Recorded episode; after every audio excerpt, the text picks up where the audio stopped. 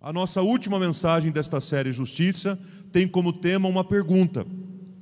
E vamos levar em consideração que é uma das perguntas mais, mais feitas, uma das perguntas que mais eu tenho ouvido na minha caminhada com Jesus, na minha caminhada como pastor. Muitas pessoas perguntam, pastor, onde Deus está? Onde está Deus em meio a tantas lutas, em meio a tantas dificuldades, a tantas calamidades, tragédias e catástrofes que acontecem no mundo o tempo todo, tantas manifestações claras da injustiça, ou então dessa justiça vingativa do coração do homem, onde é que Deus está?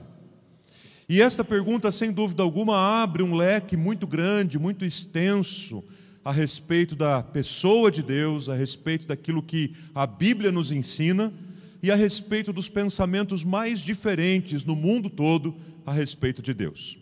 Por isso, um documentário chamou muito a minha atenção, chamado A História de Deus.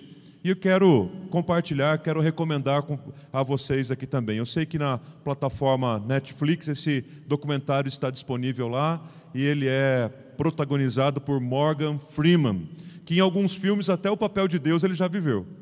E claro que não se trata de um documentário apologético, né? não é com esse objetivo que eu estou indicando, mas para você procurar perceber como que em cada cultura, como que em cada sociedade, o relacionamento e a visão a respeito de Deus, elas são completamente diferentes. E a gente precisa pensar a partir disso também para a nossa proclamação do Evangelho.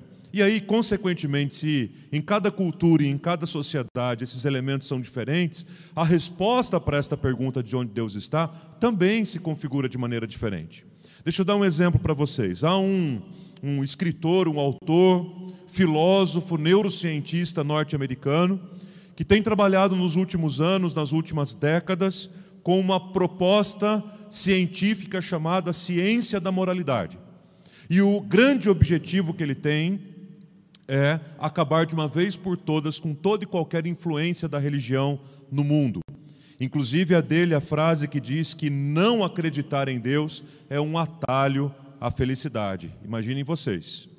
Praticamente nessas duas obras que ele tem publicada no Brasil, Carta a uma Nação Cristã e A Morte da Fé, material que tem sido cientificamente estudado no Brasil com muito afinco, em especial no ambiente acadêmico da Unicamp, ele afirma que Deus é desnecessário, ele afirma que a religião tem sido apenas um grande uh, empecilho, tem atrapalhado demais o desenvolvimento da sociedade, tem promovido medo no coração das pessoas e, consequentemente, prestado um desserviço à proclamação do Evangelho e às tentativas de responder, à luz das Escrituras, onde é que Deus está.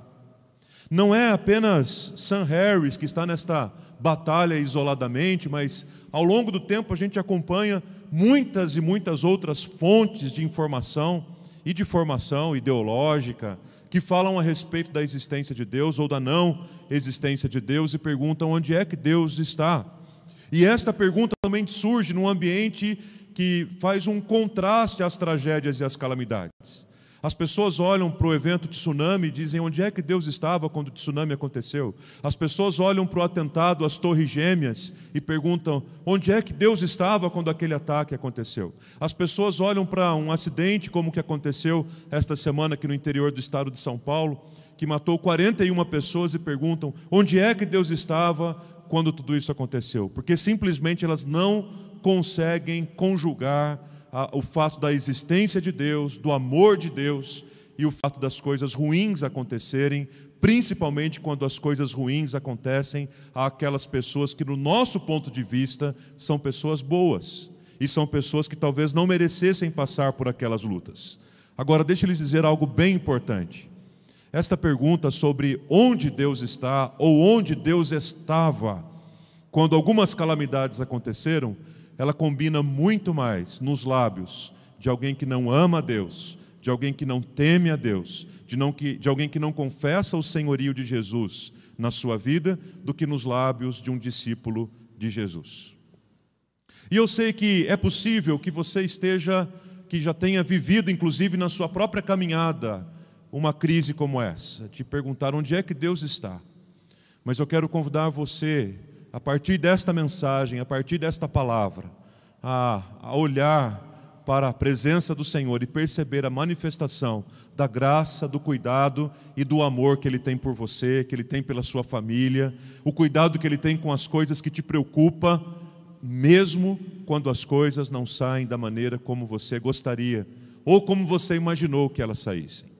Quando olhamos para a nossa sociedade, nós percebemos inúmeros elementos e inúmeras razões que poderiam de alguma forma explicar, quem sabe, o fato das pessoas viverem esta crise. Essa crise de não acreditar em Deus, esta crise de sentir como se Deus estivesse ausente, essa crise de não conseguir conciliar a existência e o amor de Deus às coisas ruins que acontecem. Eu aponto aqui pelo menos ah, seis possíveis razões para a manifestação desta crise. A primeira delas, a primeira dessas razões, talvez seja pela própria postura que aqueles que se dizem cristãos têm assumido no mundo que muitas vezes são posturas tão, tão negativas, é um, um mau testemunho tão grandioso, que as pessoas olham para a vida dos cristãos e dizem assim: bom, não é possível que Deus exista. Segundo, talvez esta crise também seja gerada por dores, dores na alma, dores no coração, dores de pessoas que tiveram perdas muitas vezes inexplicáveis, de pessoas que perderam os seus pais, perderam o seu cônjuge, perderam os seus filhos, perderam um amigo muito querido, numa tragédia, numa enfermidade incurável, em, alguma, em algum momento que trouxe uma dor muito intensa. E talvez por essa razão hoje ele pergunta: onde é que Deus está que não viu a minha dor? Talvez ainda seja porque há uma manifestação tão grande de uma religiosidade legalista, vazia, e inclusive beligerante no mundo, quando muitos matam, atacam e guerreiam em nome de Deus, que as pessoas olham para isso e dizem assim: não, não é possível que Deus exista, não pelo menos o Deus que essas pessoas estão proclamando.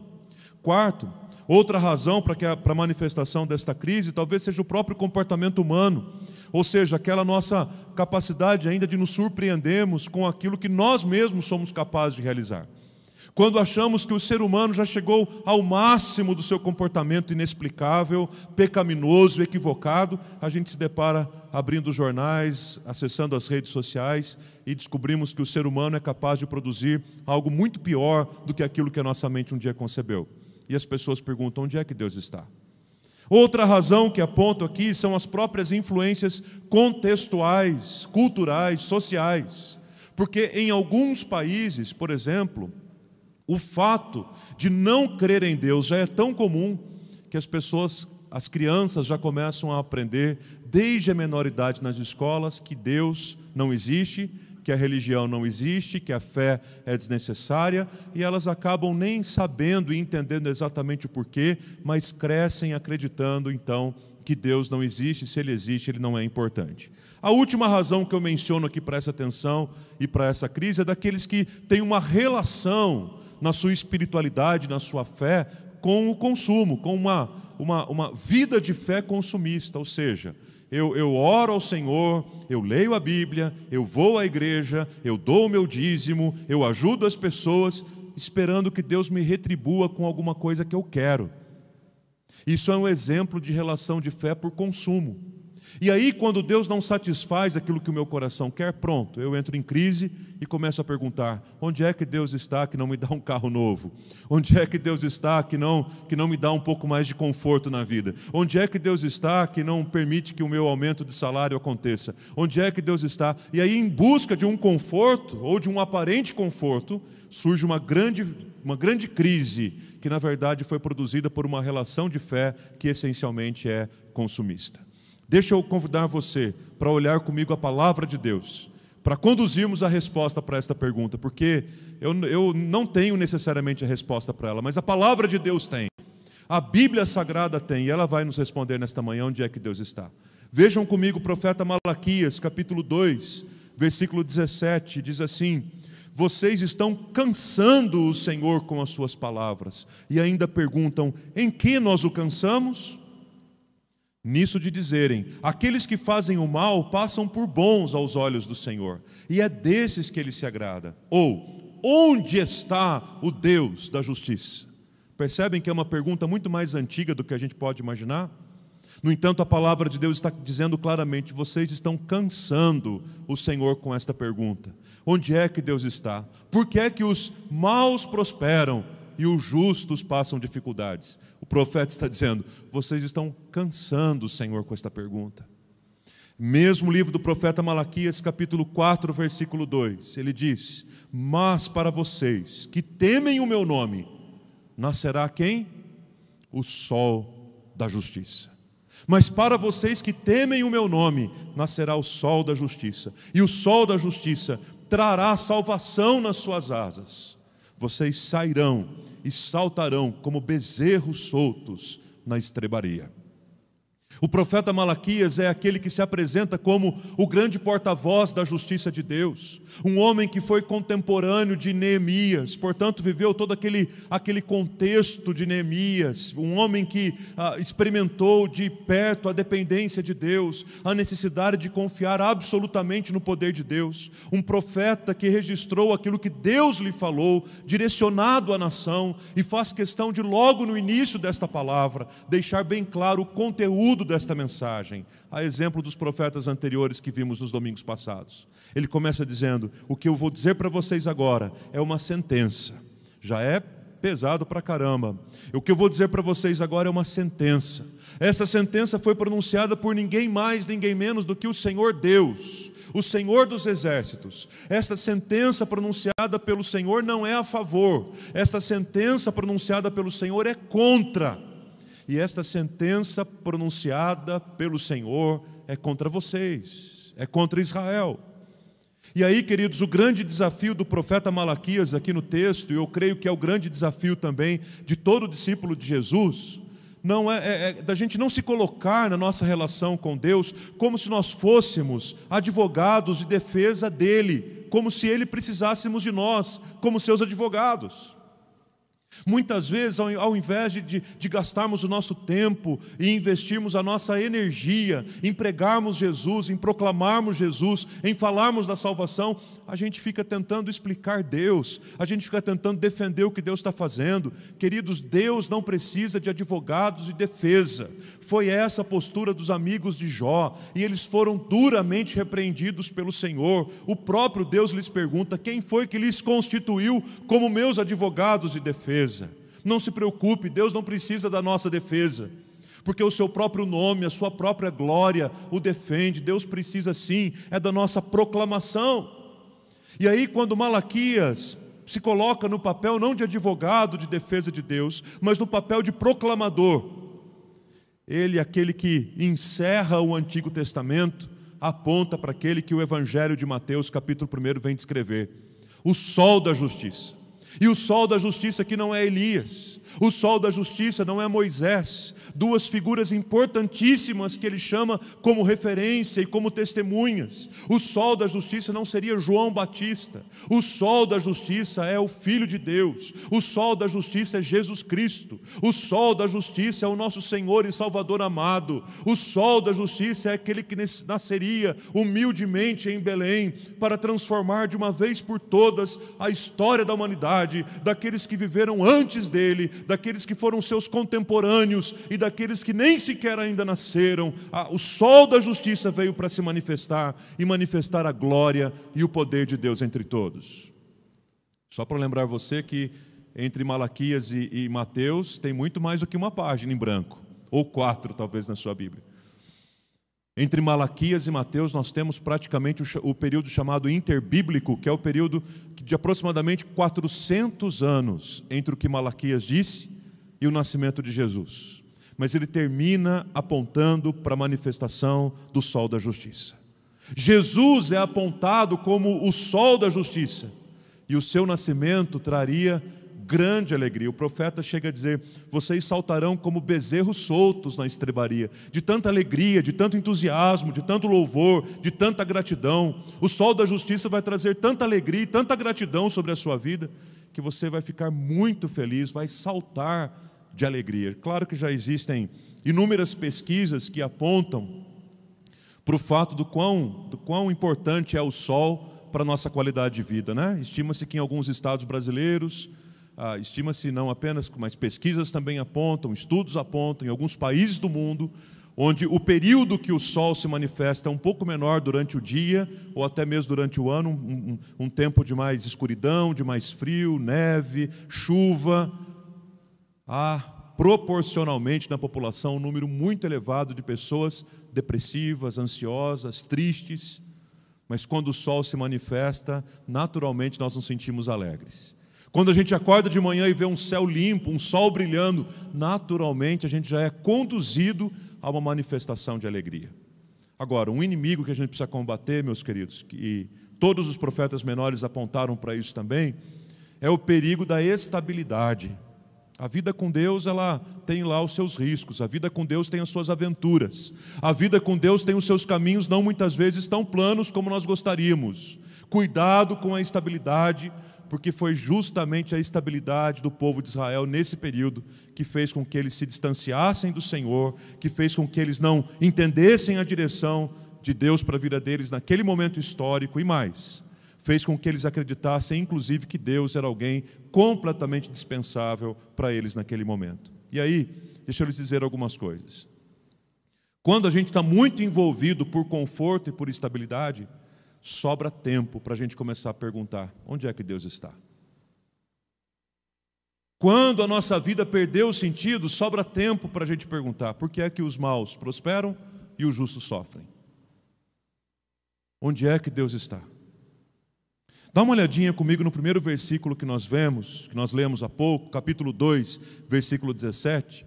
Porque Malaquias usa aqui uma estrutura que se repete lá no capítulo 3, versículo 8 quando ele usa praticamente do recurso da ironia para dizer assim: vocês estão dizendo e vivendo desta forma diante do Senhor e ainda perguntam em que vocês estão cansando o Senhor? Vocês estão cansando o Senhor e ainda perguntam por que estão cansando? Lá no capítulo 3, versículo 8 é a temática do dízimo. Vocês estão roubando a Deus, olha a mesma expressão, e ainda perguntam: em que te roubamos?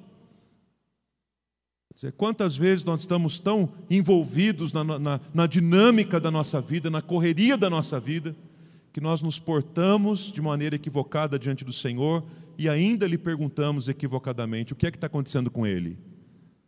Na verdade, é o que é que está acontecendo com a gente, o que é que está acontecendo dentro do nosso próprio coração. Vejam comigo ainda no capítulo 4, versículo 2, que lemos também há pouco, quando fala da manifestação do sol da justiça.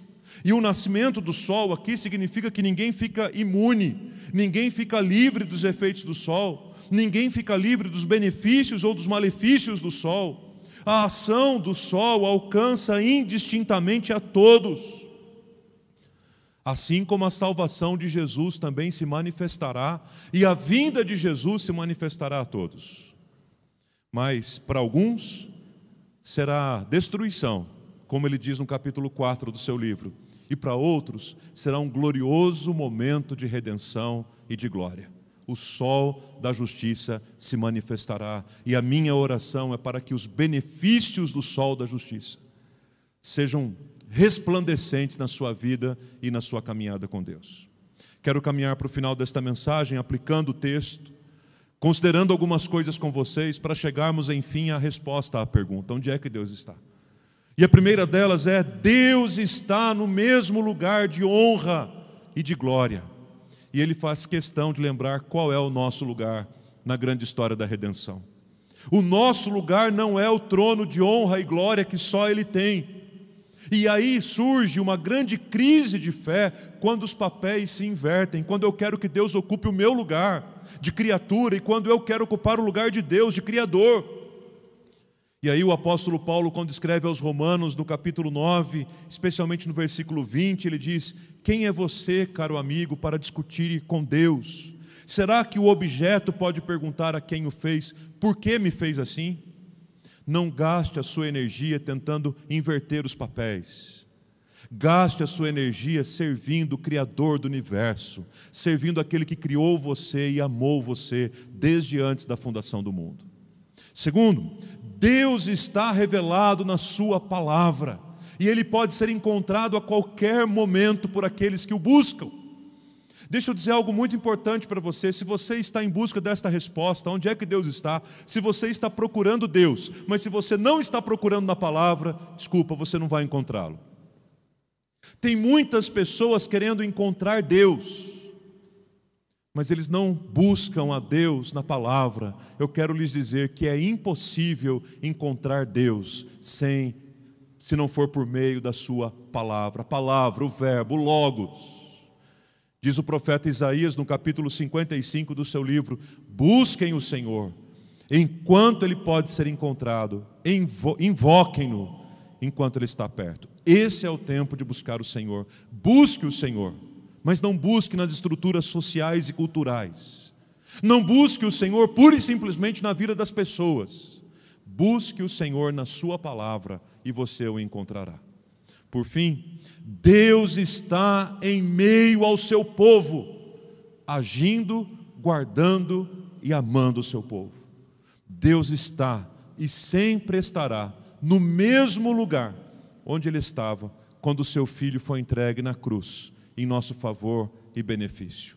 Talvez as pessoas perguntem: onde é que Deus estava, pastor, quando eu estava sofrendo por conta do meu filho, por exemplo? A palavra de Deus nos diz que Deus está no mesmo lugar em que ele estava quando era o filho dele que estava sofrendo. A palavra do Senhor diz em Mateus capítulo 28, versículo 20: Eis que estou com vocês todos os dias até o fim dos tempos. O fato de você não perceber, não sentir a presença de Deus não significa que ele não esteja. Muito pelo contrário, ele está e está porque é fiel prometeu que estaria conosco todos os dias até a consumação dos séculos. Fiquei impactado com esta frase do pastor, autor, Ricardo Costa, que nessa semana encontrei nas redes sociais dele. Ele diz assim: que não há injustiça maior em nosso mundo do que atribuir a um Deus cheio de bondade e amor o caos que sobrevém, às vezes, em nossa vida. Não há injustiça maior em nosso mundo do que atribuir a um Deus cheio de bondade e de amor o caos que sobrevém, às vezes, na nossa vida. Pense nisso com atenção. E se você quer saber mesmo onde é que Deus está, eu quero dar essa resposta a você, que está em Isaías capítulo 57, versículo 15. Assim diz o alto, o sublime, ele mesmo diz onde ele habita, ele mesmo diz onde ele está aquele que habita a eternidade, cujo nome é santo. E agora ele vai nos dizer onde está. Habito no alto e santo lugar, mas habito também com o contrito e abatido de espírito, para vivificar o espírito dos abatidos e para vivificar o coração dos contritos. Pode ser que o seu coração e a sua alma estejam hoje abatidos e contritos é ali que o Senhor habita, para vivificar o seu espírito e para vivificar o seu coração. Creia no Senhor, creia em Deus, creia em Jesus, creia no Espírito Santo, creia na palavra. Creia que Deus está presente com você nesse momento, porque assim como Ele habita o mais alto e sublime trono, Ele está também com aquele que tem o coração quebrantado e contrito na presença dEle.